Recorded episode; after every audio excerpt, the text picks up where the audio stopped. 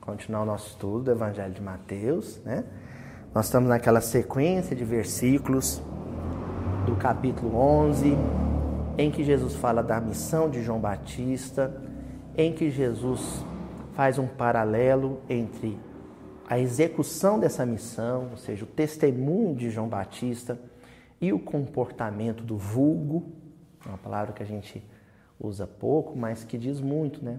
Geralmente a gente usa a palavra vulgar, algo vulgar como um adjetivo que às vezes a gente não sabe a origem, mas vulgar é aquilo que vem do vulgo, e o vulgo é a multidão. É aquilo, aquilo que é comum, né? ordinário.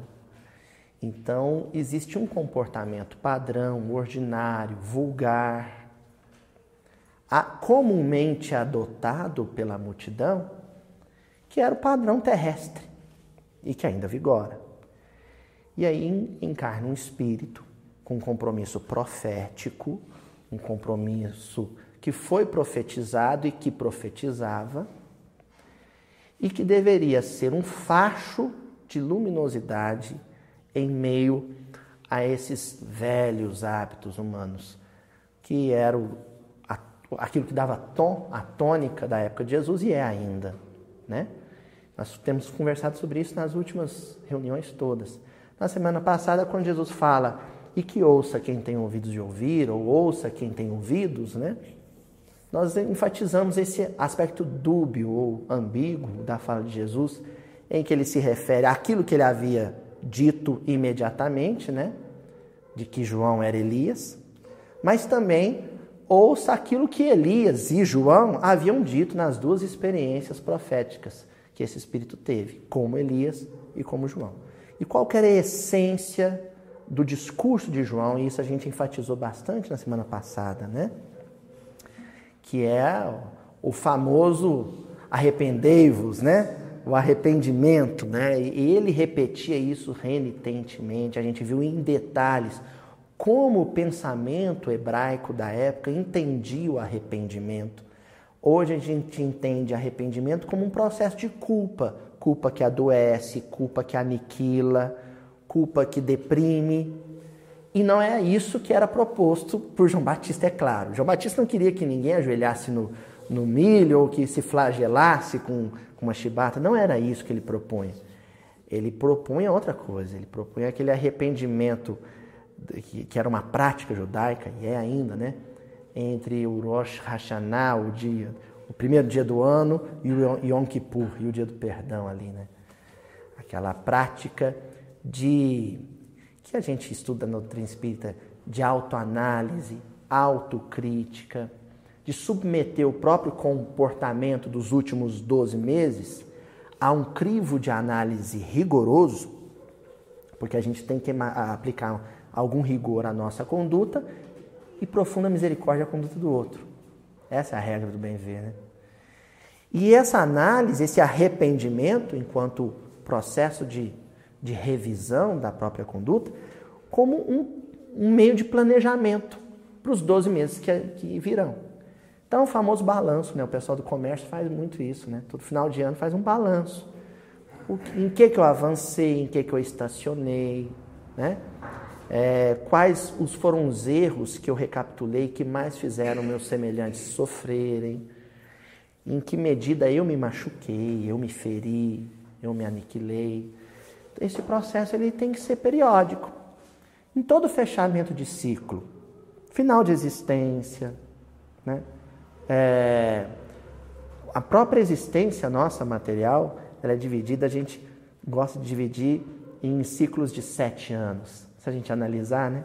O primeiro ciclo encarnatório é de sete anos. André Luiz fala sobre isso, né? Que a criança com sete anos ela corta o cordão umbilical com o mundo espiritual. Aí inicia um novo ciclo de sete anos que vai se encerrar justamente ali no, no, no, no advento da, da puberdade, né? no início da adolescência. Depois vem mais um ciclo de sete anos, que se fecha ali no final justamente da adolescência, início da, da maturidade, que é quando o homem vai assumir suas responsabilidades, inclusive com emancipação econômica. Ou pelo menos deveria ser assim, né? aos 21 anos mais ou menos. Né? Depois mais um ciclo de 20, de 7 anos, e ali ele já é um homem maduro, né? Está no, no topo da, da, do processo de maturidade. E depois entra uma fase de reflexão, né?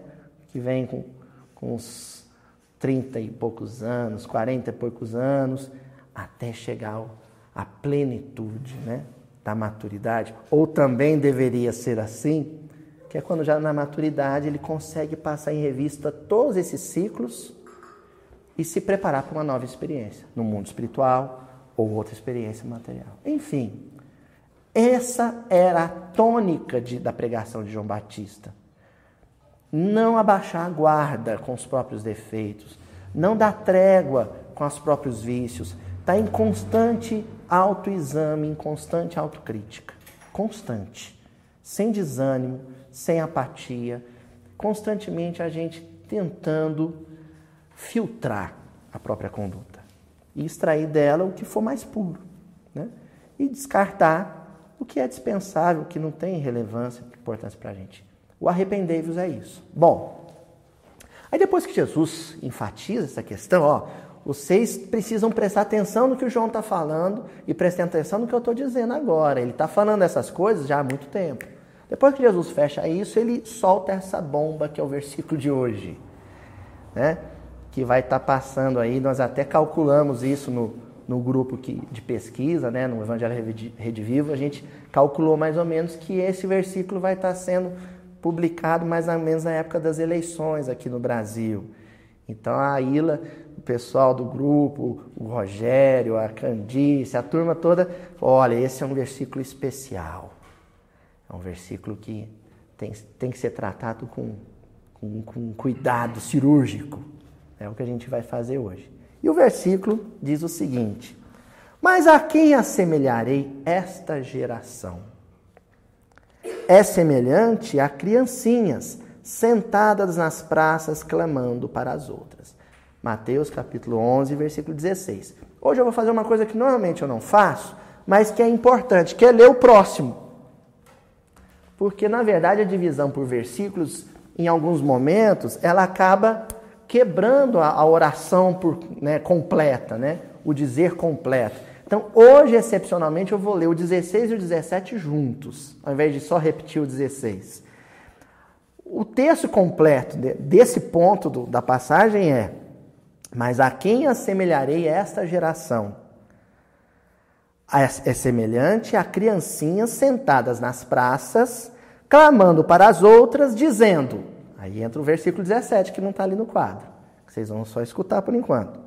Tocamos flauta para vós e não dançastes. Cantamos lamentações e não lamentastes. O 17, essa parte final, nós vamos ver a semana que vem.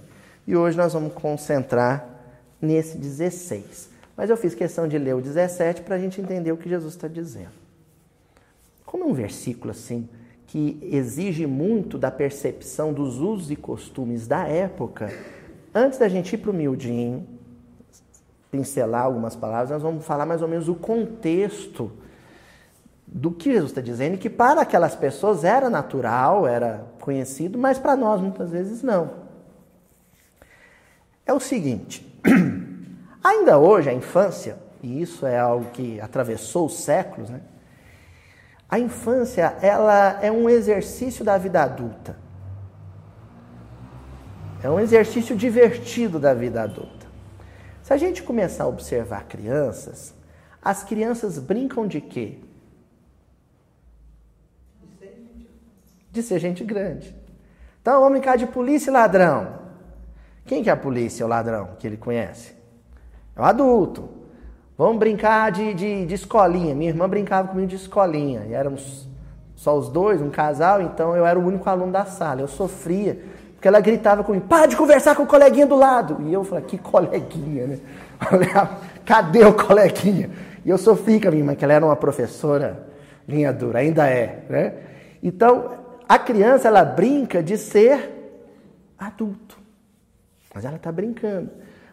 Mas a gente olha para aquilo com graça e acha divertido. Mas a criança, quando está brincando, para ela aquilo é, é sério. Ela leva a sério. Tanto é que de vez em quando, se você deixa um grupo de crianças brincando de ser adulto, dá um pouquinho, tem um gritando e chorando. Mãe, fulano não me deixa fazer isso.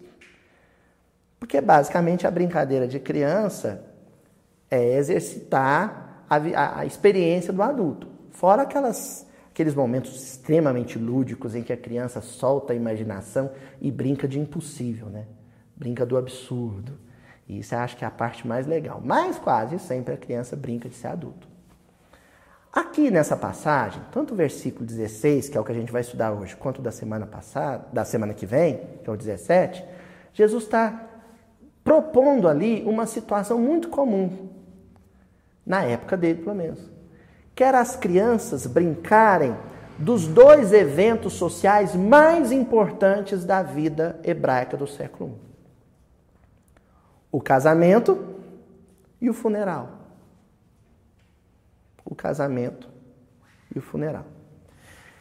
Gente, isso é tão espetacular porque ao propor crianças brincando dos dois eventos sociais mais importantes do século I no Oriente Próximo, o casamento e o funeral, Jesus está falando sobre os dois marcos de ascensão, os marcos ascensionais da evolução do espírito.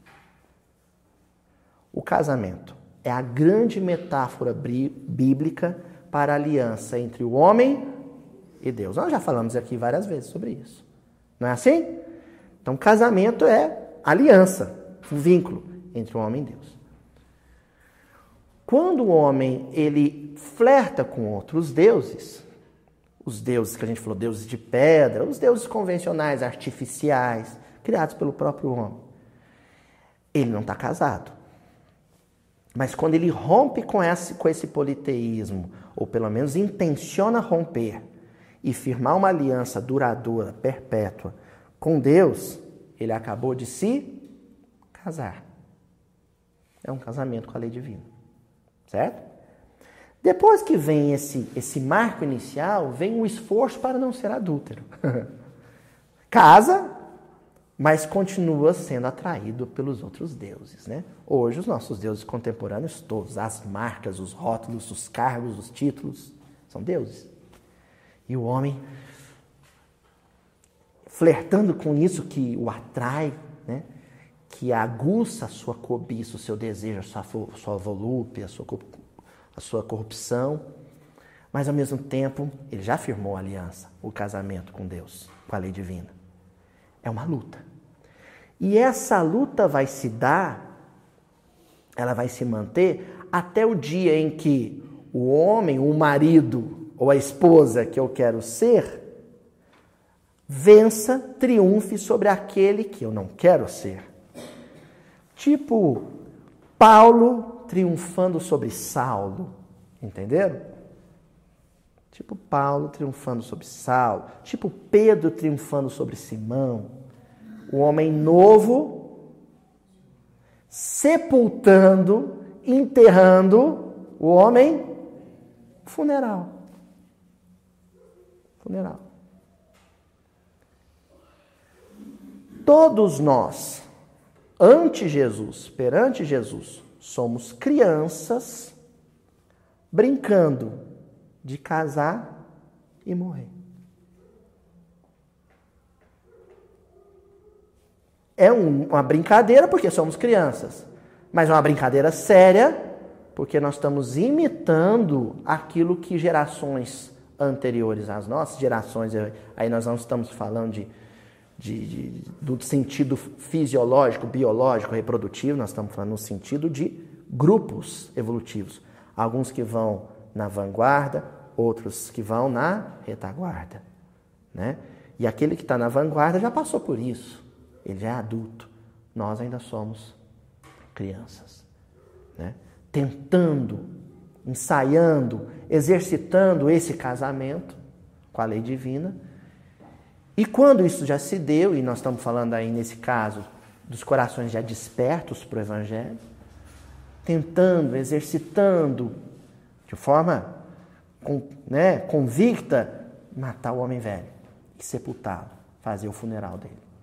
Bom, semana que vem nós vamos aprofundar nisso, porque hoje nós temos um outro, um outro serviço para fazer, que é o criar as bases, os alicerces, os fundamentos para o que a gente vai fazer a semana que vem. E as bases, os alicerces de hoje, a gente vai começar a erguer destacando a palavrinha geração. Né? Essa palavrinha, geração. Bom, vou fazer um apanhado aqui bacana no livro dos Espíritos. E vamos começar pela questão final, questão 1019. Na questão 1019, Allan Kardec pergunta o seguinte para os espíritos, e eu acho que essa pergunta, hoje, no dia que a gente grava o Mildinho, é muito oportuna, e vai ser muito oportuna quando o Miudinho for publicado, e esse episódio for publicado, que vai ser bem perto das eleições, conforme eu já disse. A pergunta de Kardec ela é muito concisa, mas muito impactante. E não acreditem que ele vacilou na sua fé ao fazer essa pergunta. Ele fez com intuitos didáticos, pedagógicos.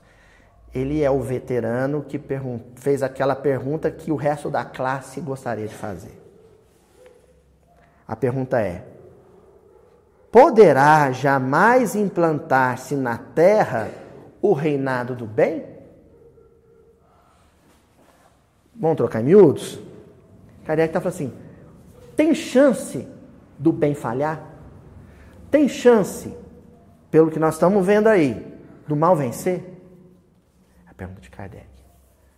Essa pergunta foi feita em 1850, entre 1854 e 1857, que é quando sai a publicação dos Espíritos, a publicação definitiva, né? Século de meados do século XIX, nós já estamos caminhando para meados do século XXI.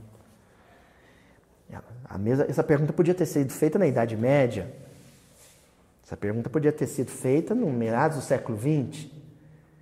Tem chance do bem não triunfar? Há essa possibilidade? Pergunta de Kardec para os espíritos. Quem não fez essa pergunta, né, gente? Eu já.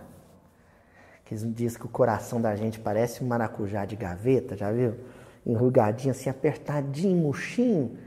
E a gente fala, nossa senhora, o negócio tá feio, o bicho tá pegando. E o Tonzinho diria, a chapa está esquentando. E o senhor Adelmo, tá tudo na tábua da beirada. Né, senhor Adelmo? né? O trem tá feio. Ela, o César, o trem tá feio. em Minas a gente fala, o trem tá feio. Então a gente fica com essa expectativa, né? E aí? Continuamos na, na rota e no ritmo que a gente optou? Vai? Vai dar certo? Ou não tem chance? A resposta dos espíritos é a seguinte: predita foi a transformação da humanidade. Pré dita. Profecia. Aquilo que foi dito antes é aquilo que vai acontecer. Se for uma profecia positiva, se for uma profecia negativa, que preveja a dor, o sofrimento, o caos, a queda, é para que não aconteça. Mas se for o reerguimento da sociedade, a construção de uma nova humanidade, essa é dita porque vai acontecer. É a profecia dita porque vai acontecer. E os espíritos respondem: predita foi a transformação da humanidade. Você está perguntando isso por quê? Se isso já foi afirmado. Sabe aquele caso do menino que fala assim: Eu não vou na escola. Aí o pai olha para ele, mas olha assim, sabe, saindo trovões dos olhos, fala assim: Vai sim. Já viram? E o menino arregala o olho e fala: Ih, parece que eu vou mesmo. Foi mais ou menos isso. É pergunta de criança. Ah, não sei se vai dar, não. Não sei se vai mudar, não. Não sei se vai transformar, não. E a espiritualidade, como a voz de Deus aqui, manifesta de forma, em, em forma de pleiade, está dizendo: vai transformar, porque falou que vai transformar e vai transformar. Ponto. Quando eu li, comecei a ler essa resposta com calma em casa, quem mandou ela foi o amigo Rogério lá de São Paulo, falou assim, Luiz, olha essa questão aqui. Me deu um frio na espinha. Vixe Maria! Se vai transformar, vai. A pergunta é, como? E na hora que o homem pergunta para a providência divina como, Sabe qual é a resposta? Aqui nem está escrito isso, mas eu vou dizer pela experiência que eu já trago no estudo da doutrina espírita. Sabe qual é a resposta de Deus? Você escolhe.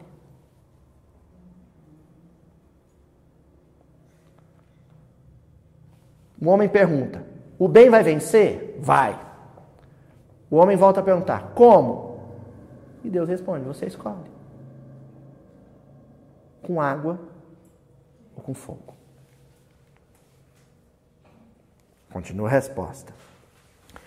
Agora vai dar mais frio na, na espinha, viu, gente?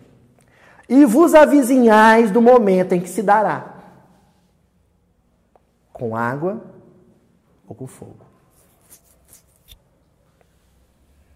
Momento cuja chegada apressam todos os homens que auxiliam o progresso.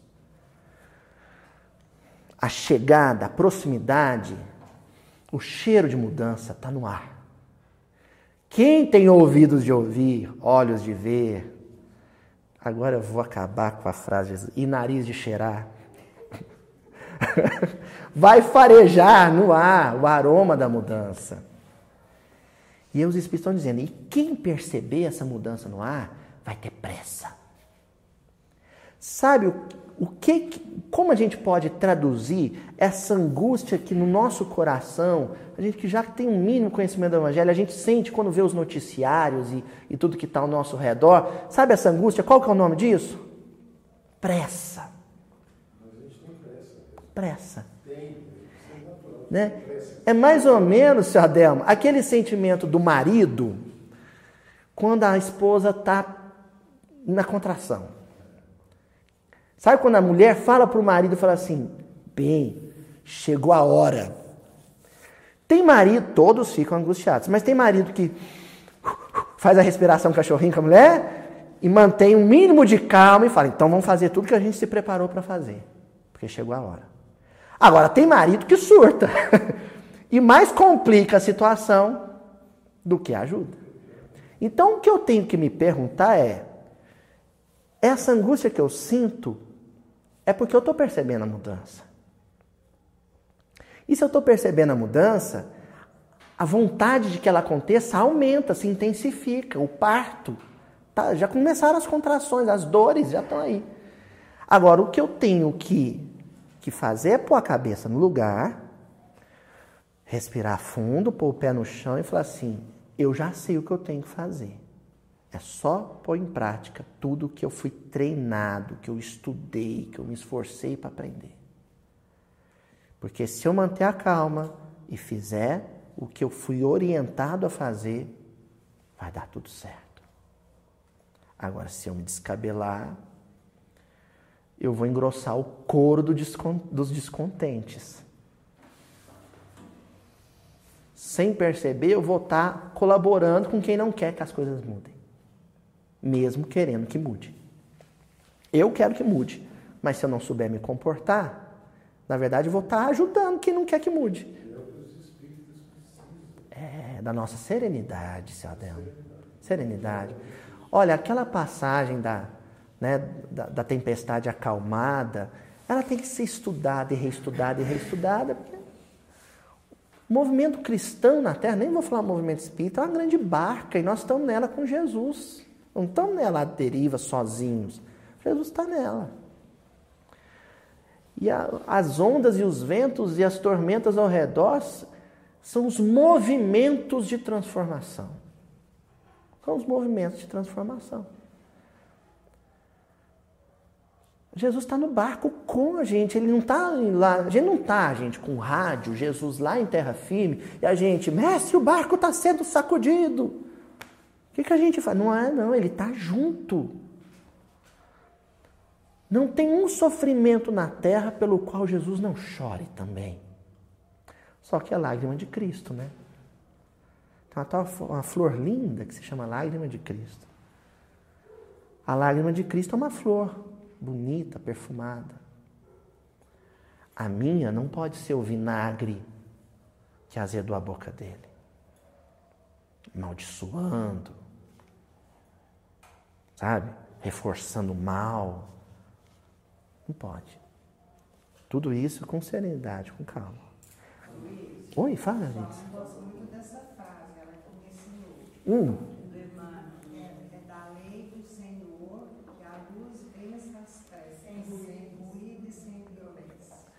Não, esse finalzinho que é demais, né? Vamos repetir que eu sempre cobro a Euridice, que ela vem com as frases de memória e ela espera acabar a reunião, me chama no canto e fala, ai, não adiantou.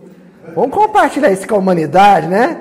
Então vamos lá, vou repetindo aqui no microfone, o pessoal vai ouvir. É da lei do Senhor que a luz vença as trevas, sem ruídos e sem violência. E aí, sabe como é que o, Guimarães Rosa, no Grande Sertão Veredas, definia isso, Euridice? A versão rosiana para a frase do Emmanuel é: o diabo é as brutas, mas Deus é traiçoeiro, danado de traiçoeiro. Ele age na lei do mansinho. Ele vem vindo, ninguém não vê. Ele se ataca gostoso, se divertindo. Isso é Guimarães Rosa. Deus está aí, ó. A Shekinah, a presença de Deus, o sopro de Deus, está uivando entre as ruas das grandes capitais e trazendo vida. Não é o sopro de Deus que trouxe vida ao barro? Trazendo vida e afugentando o cheiro da morte. Ó, os Espíritos completam. Essa transformação se verificará por meio da encarnação de espíritos melhores, que constituirão na Terra uma geração nova. Sabe que, por que, que a gente às vezes se amedronta e fica angustiado e fala o mundo não tem conserto? Porque a gente esquece de um detalhezinho, mas um detalhezinho que é aquele parafuso na engrenagem que se ele não tivesse ali, tudo ruía. Mas ele está ali. E porque ele está ali, naquele ponto da engrenagem, tudo funciona. Sabe qual que é o detalhezinho? Deus decide quem morre e quem nasce. O sujeito pode ter o poder que quiser. Ele pode ter a autoridade que quiser. Com um revólver na mão, com um exército sob seu controle, com a lei sobre a seu lado, o que for. Mas Deus decide quem morre, quem desencarna, melhor dizendo, quem reencarna e a hora que vai e a hora que vem. Controle absoluto. Quem tem esse poder controla tudo. Fica encarnado quem Deus quer e o tempo que Deus quer. Porque até o suicídio, Deus permite que ele se dê. É o mal permitido. Porque se Deus decidir que não vai deixar, não vai. Não tem força. Que, rei que vai estar para sempre no poder? Aqui, ó. O pessoal acha que o que determina que vai estar no final do mandato, agora vai ter as eleições, não sei quem vai estar ganhando mas o sujeito acha que foi eleito, vai achar, a sociedade vai achar que ele vai cumprir o mandato e só sai quando o povo deixar ou quando terminar o mandato. Não. Um dia depois da posse, Deus chama de volta e pronto, acabou, ninguém discute. Quem vai, quem vai fazer passeata para quê? Deus faz assim. Bem. Quem decide é Deus. E dentro dessas decisões divinas que nos, sabe, que orquestram nos nossos movimentos sociais, tem uma decisão que os espíritos estão afirmando que vai se dar, vai entrar em um decreto divino que vai entrar em, em atividade agora, em execução, que é o de que as gerações que virão, os espíritos que se reencarnarão, eles fazem parte de uma geração melhor. Melhor. O que é uma geração melhor? É os espíritos que vão reencarnar agora, são crianças índico que eles não falam palavrão, não fazem maldade com inseto, e, né? e tomam banho na hora que a mamãe manda. É isso? Não. É espírito custoso, cheio de vício, cheio de defeito, com tendências horríveis, mas que cansaram de errar. Que não se admitem mais errando que querem não é um mundo melhor. Eles saíram dessa. Eles estão mais focados. Sabe o que eles querem? Ser melhores. Porque enquanto a gente estiver nessa de que eu quero que o mundo seja melhor, o mundo vai continuar o que é. Na hora que a gente tiver foco, sabe? Se concentrar na própria postura, no próprio comportamento. Eu quero ser melhor. Aí a Terra começa a mudar. E essa geração de espíritos são espíritos com essa característica, com essa peculiaridade. Eles são focados em si, na própria regeneração. Mas tem mais coisa, ó. Livro Obras Póstumas que os espíritas sabem que existe, mas, né? Ninguém vê espírita lendo. Mas está lá na prateleira. Livro Obras Póstumas. Uma mensagem que chegou para Kardec de Paris, 25 de abril de 1866. E está numa sessão que é o resumo das comunicações dadas pelas senhoritas MT em estado sonambúlico. Então foram comunicações quase que psicofônicas. Em estado sonambúlico elas deram a, a comunicação. E o título é Regeneração da Humanidade. Os comentários de Kardec sobre essa mensagem. Olha os comentários de Allan Kardec, visionário, né? Gênio, enxergando longe. Ele começa dizendo assim: O que se prepara, pois, não é o fim do mundo material, mas o fim do mundo moral.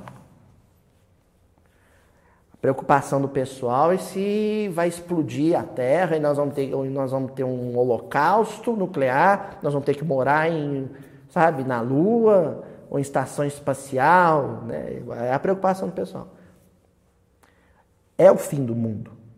Tá? O Beato Salu, do Rock Santeiro, estava certo. Chegou o fim do mundo.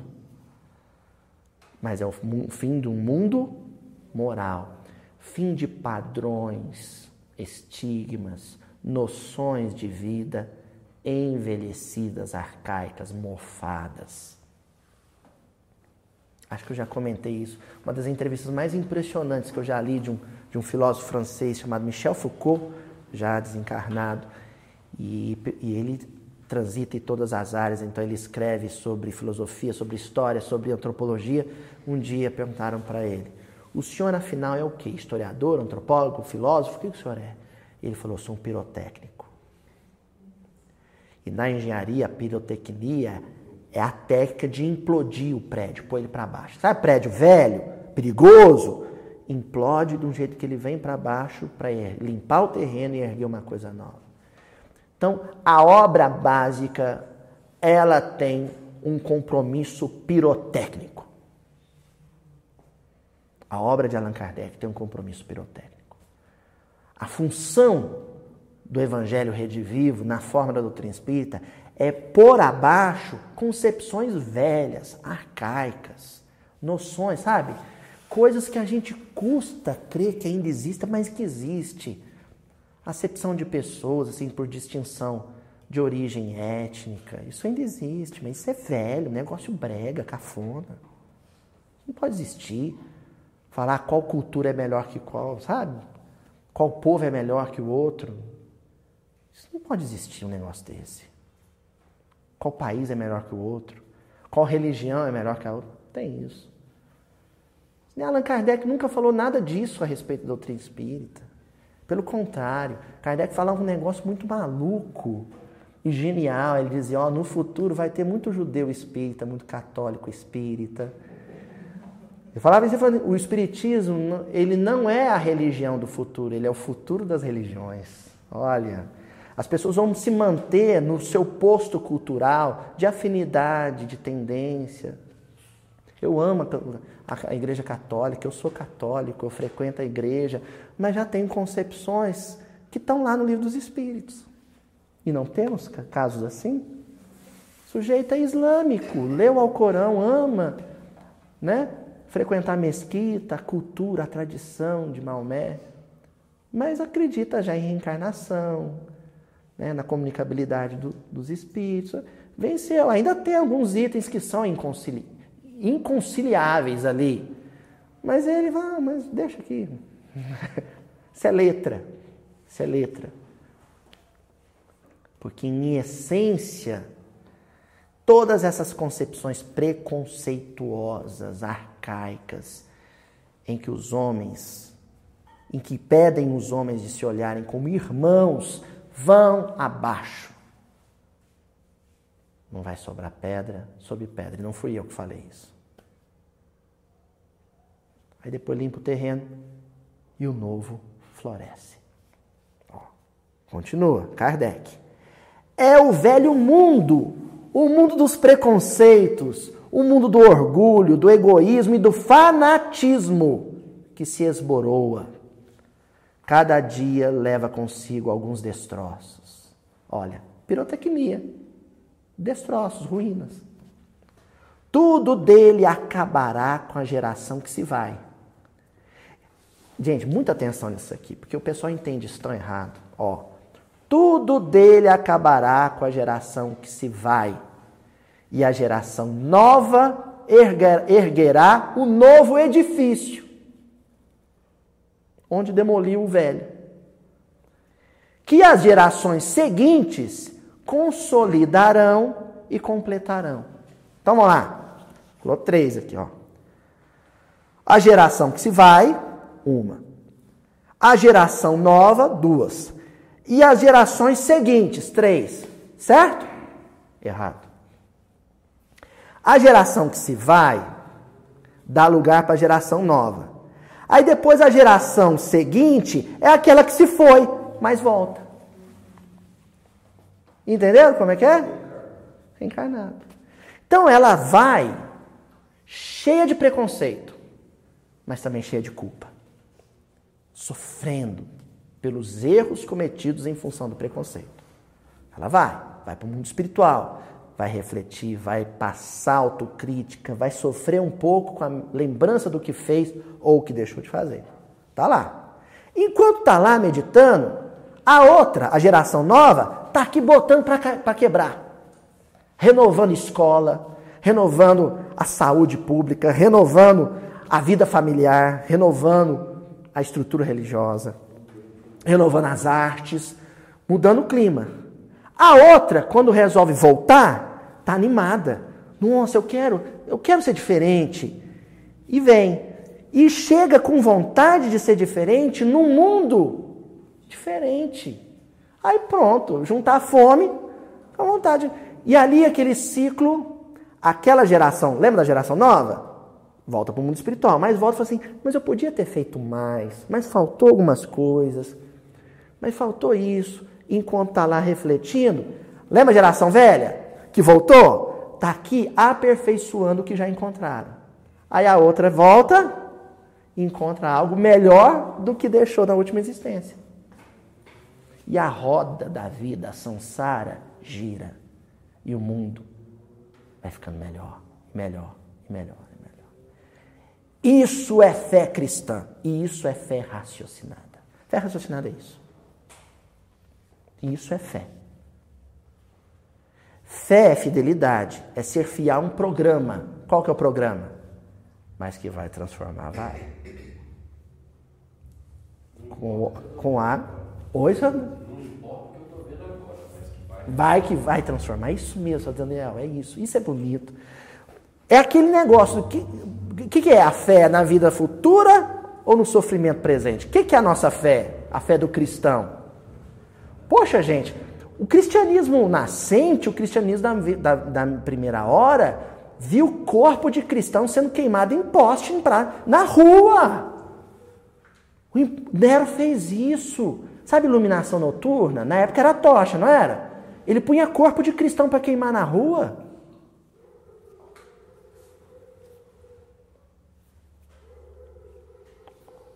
Hoje, hoje o cristianismo, hoje o islamismo, hoje o catolicismo como um todo, com o protestantismo, com o espiritismo, o budismo, senta para conversar, dialogar e se amar numa reunião ecumênica, num diálogo interreligioso. Mas sabe o que, é? A mídia é uma mídia intoxicada pelo mal. Ninguém nunca fez esse estudo. Mas se nós fizéssemos um inventário, a gente fica com a impressão de que se nós fizéssemos um inventário de todos os vídeos e, e postagens do Facebook, são ruins. Não são. É que os outros não têm cartaz. De um milhão de vídeos postados no YouTube, a maioria é bom. O problema é que a minoria que é ruim tem mais visualização. Entendeu? Mas o bem está trabalhando. Olha, aqui nós publicamos uma vez por semana um vídeo de uma hora e meia. Outro dia eu falei para a Ju, falou, Ju, nós estamos muito perturbados. Que loucura que é essa? Gravar um vídeo de uma hora e meia e publicar toda semana. Olha que trabalho bonito que o pessoal do SER faz. Tantas federativas, o pessoal do NEP realizando, botando o evangelho para circular pela internet. Trabalho constante, trabalho duro. Todo mundo, cada um no estado, né? Os companheiros todos palestrantes viajando, fazendo, né, Arthurzinho Valadares lá com o pessoal do NEP Paulo de Tarso, publicando tanta coisa legal toda semana. Coisa bonita, né, gente? Fora do movimento espírita, que trabalho bonito a Lailama. Trabalho bonito, lindo, Papa Francisco, já velhinho, vai lá, toda semana vai né, dar a para a praça de São, né, de São Pedro, falar para a humanidade inteira. E muita gente escuta, muita gente se emociona. Na outra semana tá duas ou três frases que ele soltou lá, circulando Facebook afora. Poxa. Desanimar por quê? Ó, em cada criança, isso é Allan Kardec dizendo, em cada criança que nasça em lugar de um espírito atrasado e propenso ao mal, encarnará um espírito mais adiantado e propenso ao bem. Não um espírito perfeito, é um anjinho. A gente chama de anjinho porque ama, né? Mas a gente sabe que não é. Ele é propenso ao bem, ele está com vontade de ser bom. Ele ainda pega a borboletinha e bate com o brinquedo nela e mata, mas aí ele olha despedaçado e chora. Aí é a hora que o pai e a mãe não podem perder a oportunidade. Ô oh, meu filho, né? trabalhar ali dois componentes. Primeiro, ô oh, meu filho, podia ter feito isso, ela era tão bonita. Mas também trabalhar, mas ó, passou. Agora, vamos montar um casulim no vidro para a gente criar duas, três borboletinhas e ajudar elas a viver? Porque aí você trabalha com ele o erro, mas também trabalha a noção de culpa como algo nocivo. Porque senão ele vai ser um espírito que vai tirar a própria vida por culpa. Isso também não pode. Se ele tem a, a tendência ainda ruim de destruir a vida de uma borboleta, ele pode destruir a dele próprio. Mas também já tem a propensão ao bem de não gostar mais, não sentir mais apreço pelo mal. Ele não quer mais o mal. Está expresso ali na lágrima de arrependimento dele. Aproveitar essa oportunidade e adubar a plantinha, né? É o menino, exatamente isso. O menino do Mutum, obrigado, Sadel. Valeu, então, ó. o menino derrubou o Mutum lá, ó. Derrubou, caiu no chão. Meio ficou doído, né? E vocês não sabem tanto que eu chorei para escrever aquele pedacinho, né? Da, da hora dos mutuzinhos lá. Mas sobrou um mutunzinho, tá? Eu posso ou ficar arrependido porque derrubei o ninho, ou agora ser o pai do mutunzinho sobrevivente. Está lá no livro Morro Alto, viu? Isso é a humanidade se renovando. Ó, trata-se, portanto, muito menos de uma nova geração corporal do que de uma nova geração de espíritos. Uma nova geração de espíritos. É a mesma humanidade, é a mesma terra, só que mentalidades, visões de mundo renovadas, pouco a pouco. O que, ao contrário, distingue os espíritos atrasados é, primeiramente, a revolta contra Deus. Então, vamos aprender aqui a mapear, não quem é atrasado, mas o que em mim é atraso. Essa é a intenção de Kardec. Quando ele fala dos espíritos atrasados, os que não fazem parte da nova geração, não ficar identificando quem, fulano, ciclano, normalmente faz isso com pessoas públicas ou gente da família, com quem a gente não se simpatiza, né? Quem é atrasado lá em casa, ou quem é atrasado na república, não é isso. É o que em mim ainda é atraso. E Kardec começa a enumerar, ó. Primeiramente, a revolta contra Deus. O que, que é basicamente revolta contra Deus? Visão estreita.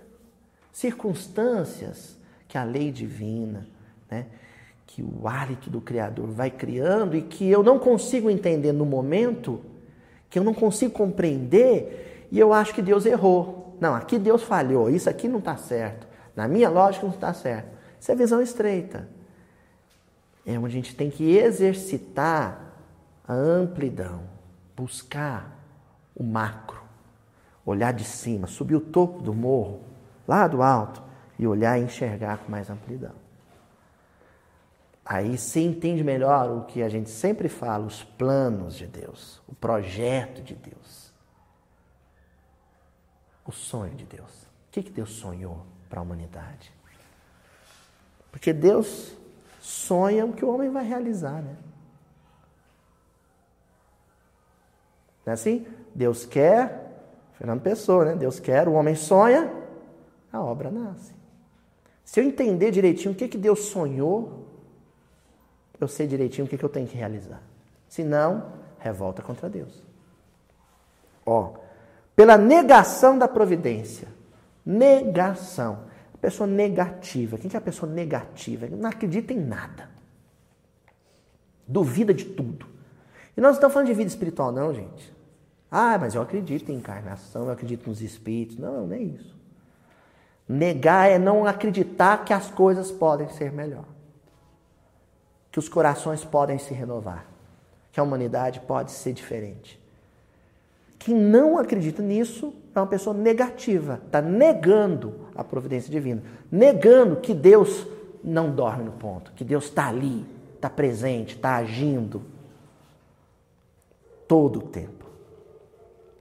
Deus deixa a gente dormir, gente, mas Ele não dorme. Às vezes Deus deixa a gente dormir séculos, mas Ele não dorme um segundo. Ó, e de qualquer poder acima da humanidade, depois pela propensão instintiva para as paixões degradantes. E Kardec adjetivou as paixões, porque paixão em si não é algo ruim. Lá no livro dos Espíritos, inclusive, vem o famoso exemplo do cavalo, né? A paixão é aquilo que pode me movimentar. Paixão é gostar de comer, gostar de dormir, gostar de sexo. Paixão é gostar do belo, é gostar da, de descansar. Paixão é o desejo, é o prazer. Isso pode ser um dínamo, o que me motiva a trabalhar, a crescer. Agora, eu tenho que vigiar e policiar se a paixão que eu estou desfrutando no momento e que me move, se ela não é degradante. Olha só, vamos olhar a palavra degradante? Aquilo que é gradativo, grau. Eu vou escalando, degrau por degrau. Degradante é aquilo que faz eu descer na escala humana, aquilo que me bestializa é quando eu, já homem, me comporto como um bicho. Se algum impulso, algum desejo, algum prazer faz com que eu me comporte como um animal, como uma fera, aquela paixão é degradante. E aí eu não, não é também minha função ficar procurando quem na humanidade tem um comportamento degradante. É procurar o que no meu comportamento é degradante. É isso. Ó. Sentimentos antifraternais de orgulho, do ódio, do ciúme, da cupidez, enfim, a predominância do apego a tudo que é material. Sentimentos antifraternais. Todo sentimento interior, toda emoção que faça com que eu olhe para o outro e não enxergue um irmão, esse sentimento é um indício de que algo em mim ainda não se regenerou. Ainda me impede de fazer parte da nova geração. Mesmo que seja o ódio pelo criminoso. Se eu olho para um criminoso e sinto por ele uma coisa ruim, eu tenho duas opções. ou eu me foco, me fixo, aliás, na coisa ruim que há nele, ou eu me foco e me fixo na coisa ruim que há em mim. Tá, a coisa ruim que na, há nele é o que fez ele cometer esse assassinato. Mas existe uma coisa ruim em mim, que é o que eu estou sentindo por ele agora. Isso me coloca no time dele. Isso faz com que eu vista a mesma camisa que ele. Porque se eu não vigio esse sentimento ruim, ele faz com que eu haja conforme ele agiu, manchando minha mão de sangue. E aí a minha, entre a minha mão e a dele não há diferença, é nódoa, é sangue. E tem também o extermínio vibratório, né, gente? A gente falou do extermínio propriamente dito, mas existe o extermínio vibratório. Sabe aquele negócio que a gente sente quando a gente vê na televisão a notícia de um malfeitor? Vocês acham que o seu ódio não chegou nele, né? E o André Luiz, André Luiz descreve espíritos e mais espíritos em zonas de sofrimento que tiveram o perispírito deformado tal bombardeio vibratório que ele sofreu das vítimas, vindo das vítimas, vindo da, da opinião pública. Recebe como se fossem disparos, disparos de arma de fogo. Oi? Apedrejamento. apedrejamento. Ele já foi apedrejado, vibratoriamente apedrejado. Né? Ó, prosseguindo, ainda Kardec falando sobre o tópico gerações. Desses vícios é que a terra tem de ser expurgada, pelo afastamento dos que recalcitram em emendar-se. Esse afastamento as pessoas entendem errado. Elas entendem que necessariamente é fazer um ônibus, um ônibusão, tipo aquele outro dia no Rio de Janeiro, foi num lugar com um ônibus, prendeu não sei quantos. Deus vai ter um, um, um aeróbus gigante que vai lá tudo quanto é coisa ruim sabe? Carne de, de pescoço, vai pular no ônibus, agora vai embora daqui, vai, vai embora, vai para outro lugar. Não é isso. Esse expurgo é um expurgo de dentro para fora. Realmente, os homens maus vão ser expulsos da terra, mas a terra do coração. O homem mau vai morrer. Uma minoria, mas é uma minoria que vai precisar do exílio, da medida extrema do exílio. Não é agora, não, gente. Porque o exílio dói Jesus. Então pega o seu filho viciado, seu filho está roubando coisa na sua casa, e chega o dia que você tem que falar para ele, vai embora da minha casa. Porque você está pondo em risco a vida dos outros. Que pai que faz isso rindo? Porque a humanidade tem parte da humanidade, parte do movimento espírita que ri quando fala isso. Tem coragem de abrir um sorriso e falar: calma, meus irmãos, Jesus vai levar da terra os espíritos empedernidos. E fala isso rindo. Não sei como. É porque gosta de ver o irmão embora. Porque anjo não fala isso sorrindo, não.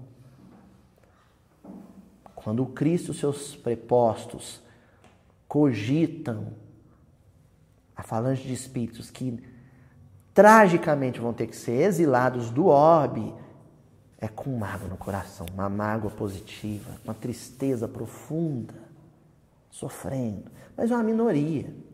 É uma minoria porque o resto é Maria vai com as outras. Maria vai com as outras, fica. Maria vai com as outras é o influenciável, a mente fraca. Você tira o. Sabe o sujeito que, que lidera? Você tem um milhão de maus, né? Não tem um milhão de maus, não, tem dez. O resto é mente fraca, que segue comportamento. Aí você tira, exila esse, esses dez só. Os outros ficam sem influência. Qual que é a influência que eles têm agora? A positiva, a benéfica. E isso é que é exílio. Agora tem uma turma no movimento espírita que acha que ah, vai, vai passar um vassourão. É, eu, há um tempo atrás, uns, uns artistas aí, né? fazia uma música bem humorada, aí desencarnaram de forma trágica. Eu escutei uma asneira numa palestra espírita, o palestrante na frente, com o centro lotado, falou assim: tá vendo? É a regeneração da humanidade. Esses espíritos ruins estão sendo levados por uns moços bonzinhos, inteligente, bem-humorado. Né? Fazia brincadeira, não tinha nada. Porque não entenderam isso que Kardec está falando. E que ele continua dizendo, ó. Ó, visto que são incompatíveis com o reino da fraternidade, e os homens de bem sofreriam sempre com o contato dessas criaturas. Homens de bem, não é anjos. Lição Homem de Bem, capítulo 17 do Evangelho segundo o Espiritismo. É a humanidade se esforçando para regenerar. Só que cada um se esforça um tanto, vai precisar se esforçar um tanto mais ou um tanto menos. Tem quem tem vício maior e vício menor. E esses podem conviver, porque todos têm algo em comum. O quê? Querem ser melhores. São homens de bem, são bons homens. É, não são homens perfeitos. É outra história. Agora, tem aqueles que realmente, com esses, não tem negócio, não tem, não tem beirada, não tem brecha ali. Vão achar um fim útil para eles. Mas é doído. Quando a gente lê A Caminho da Luz e vê o episódio, um dos episódios de exílio que a terra da qual a Terra foi protagonista, né, dos exilados do sistema de capela, de um orbe lá que a gente não sabe qual é, esses espíritos chegaram aqui muito idos, muito sofridos, vontade de voltar para casa. Mas a, a, providência divina achou um fim útil, tá? Mas vocês são inteligentes, ajuda esse pessoal daqui, depois vocês voltam. Aí aconteceu que o amor é um negócio tão espetacular que teve uma turma que pegou amor aqui e quis ficar. Não, não gostei daqui, da turma aqui, agora são meus irmãos. Eu vou lá visitar os parentes de lá, mas eu peguei amor aqui na terra. Então aí estão coordenando o trabalho do evangelho na terra. Ajudando a gente a entender o evangelho. Espírito que chegou aqui nessa condição. Quer dizer, quando eles chegaram aqui, o Cristo enxergou lá na frente. Olha lá na frente. Mas a gente só consegue enxergar o que passa no horário nobre da maior rede TV. Ou o que está no noticiário do site de de notícias. A gente só enxerga isso. Né? Isso. Ô oh, sorte, né, Sadel? A eternidade é a nossa melhor amiga, a nossa maior aliada na renovação. Oh, continua Kardec, para a gente fechar agora a questão da regeneração. A fé inata será um dos caracteres distintivos da nova geração não a fé exclusiva e cega que divide os homens. Religião tal, religião tal. Mas a fé raciocinada. Fé raciocinada não é fé calculada, intelectiva, acadêmica, intelectualista, não é isso. Fé raciocinada é a fé do bom senso. A fé do bom senso é aquela que para e fala assim: espera aí, tá tudo feio ao meu redor. Tudo pantanoso ao meu redor. Mas vamos raciocinar. Tá. Deus é onipotente. Deus me ama. Então, ao, algo ou alguém, porque para a gente o vocabulário falta para definir, tanto que Jesus Kardec perguntou o que é Deus e não quem é Deus. Algo onipotente me ama ao extremo. Está tranquilo. O que parece estar tá errado agora faz parte de um processo de aperfeiçoamento. Então eu tenho que me comportar bem nessa fase de transição, de mudança, de turbulência, porque ela vai passar. Isso é fé raciocinada. Eu exercitei minha fé raciocinada esses dias com a Juju. A gente foi mudar do apartamento, né? Só que entre o apartamento e a casinha que vai reformar, tem a casa da minha mãe. Nós vamos ter que ficar um tempo lá. Gente, eu não imaginava que mudar de casa era tão complicado. E encaixota trem, embala e põe nome nas coisas, põe jornal, põe na caixa, carrega a caixa. Ai, a hernia de disco doeu, guarda a caixa. Chama o ajudante, cadê o ajudante? E agora o pessoal vai estar lá em casa assistindo lá na frente, mas vocês sabem, eu resolvi fazer a mudança na semana que faltou combustível no Brasil. E foi trabalhoso e trabalhoso. Durante todo o processo de mudança, turbulento, né? exigente, uma frase ficava martelando na minha cabeça, dita pela minha santa e amada vozinha. A frase era a seguinte: Vai passar, meu filho, vai passar. Vai passar. Passou. Passou. Então, ó, frase de Mãe Santíssima, de, né, dirigida ao Chico numa fase de turbulência. Tudo passa. Ou isso também passa, não é isso? E minha vozinha, não sei se lembrando disso ou não, falava para mim, para Juju, vai passar, meu filho, vai passar. Trabalhando duro. Nós não sentamos no sofá, olhou eu e a Ju um para o outro e falou assim, vai passar, Ju, vai passar aí as caixas ao redor. Não, é um vai passar, a certeza de que vai passar, mas embalando as coisas, né, embarcando no caminhão, levando para nova residência, desembarcando, guardando no lugar mas brincando, alegre, otimista, porque sempre vinha a frase: vai passar. Quando você muda de um estágio de organização social para um patamar superior de organização social, o trânsito, a movimentação é conturbado, é agitado, é doloroso. E todo mundo trabalhando, fazendo sua parte respeitando as regras de trânsito, respeitando as regras econômicas, fiscais, pagando seus impostos, não faltando no trabalho, tentando chegar no horário, tratando o cliente bem. Chegando em casa e as dificuldades que viveu fora, não levando para dentro de casa. Chegando no trabalho, as dificuldades que viveu em família, não levando para o trabalho. E o tempo inteiro, na hora mais difícil, lembrando, isso vai passar, vai passar. E na hora que passar, vai ser melhor não maldizendo ninguém, não amaldiçoando ninguém. Vai passar. Né, vó? Vai passar. E a gente vai fechando agora, gente, com o tópico criancinhas.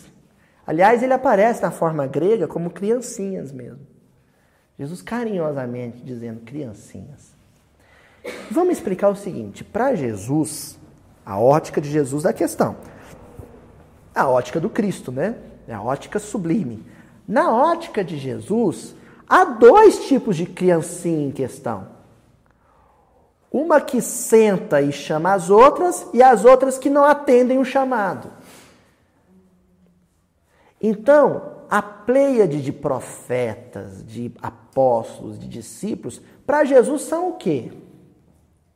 Criancinhas. São criancinhas também. Agora, são criancinhas que já sabem se comportar, já sabem o que, que o pai quer. E que ficam chamando as outras. Vão brincar de funeral? Vão brincar de casamento? E as outras? Ah, não quero, dando birra. Aí não quer brincar certinho, né, comportadamente, vai lá, belisca que chamou, puxa o cabelo. Sabe aquele aniversário de criança? Seu filho é comportado. Seu filho é comportadozinho, mas é uma criança. Aí você tem que chegar para o seu filho e falar assim: Filho, você vai brincar com todo tipo de criança. Tem algumas que são comportadas, tem outras que são levadas. E você tem que tratar todas bem. Mas olha, filho, algumas vão implicar com você. Não revida, viu? E ele vai brincar com aquelas crianças. Algumas vão brincar comportadamente com ela, mas outras vão puxar o cabelo, beliscar, quebrar o brinquedo dele. Aí ele vai voltar chorando para você. Aí você vai dar colo, vai abraçar, vai beijar, vai falar, passou. E mais vai falar para ele, agora volta para brincar e aconteça o que acontecer, não revide.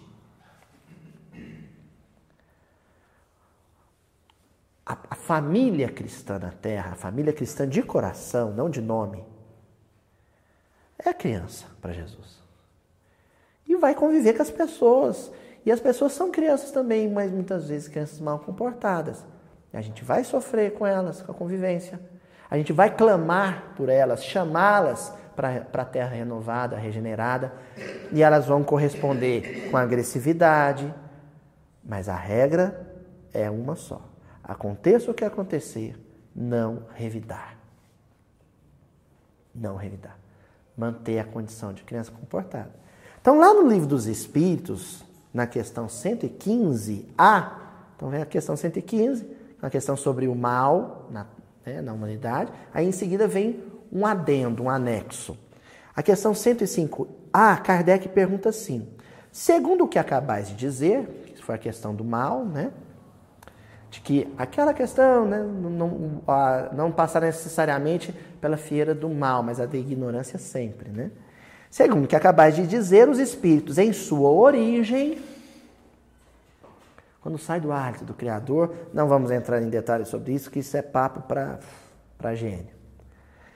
Seriam como as crianças, ignorantes e inexperientes, só adquirindo pouco a pouco, devagarzinho, os conhecimentos de que carecem para o percorrerem as diferentes fases da vida.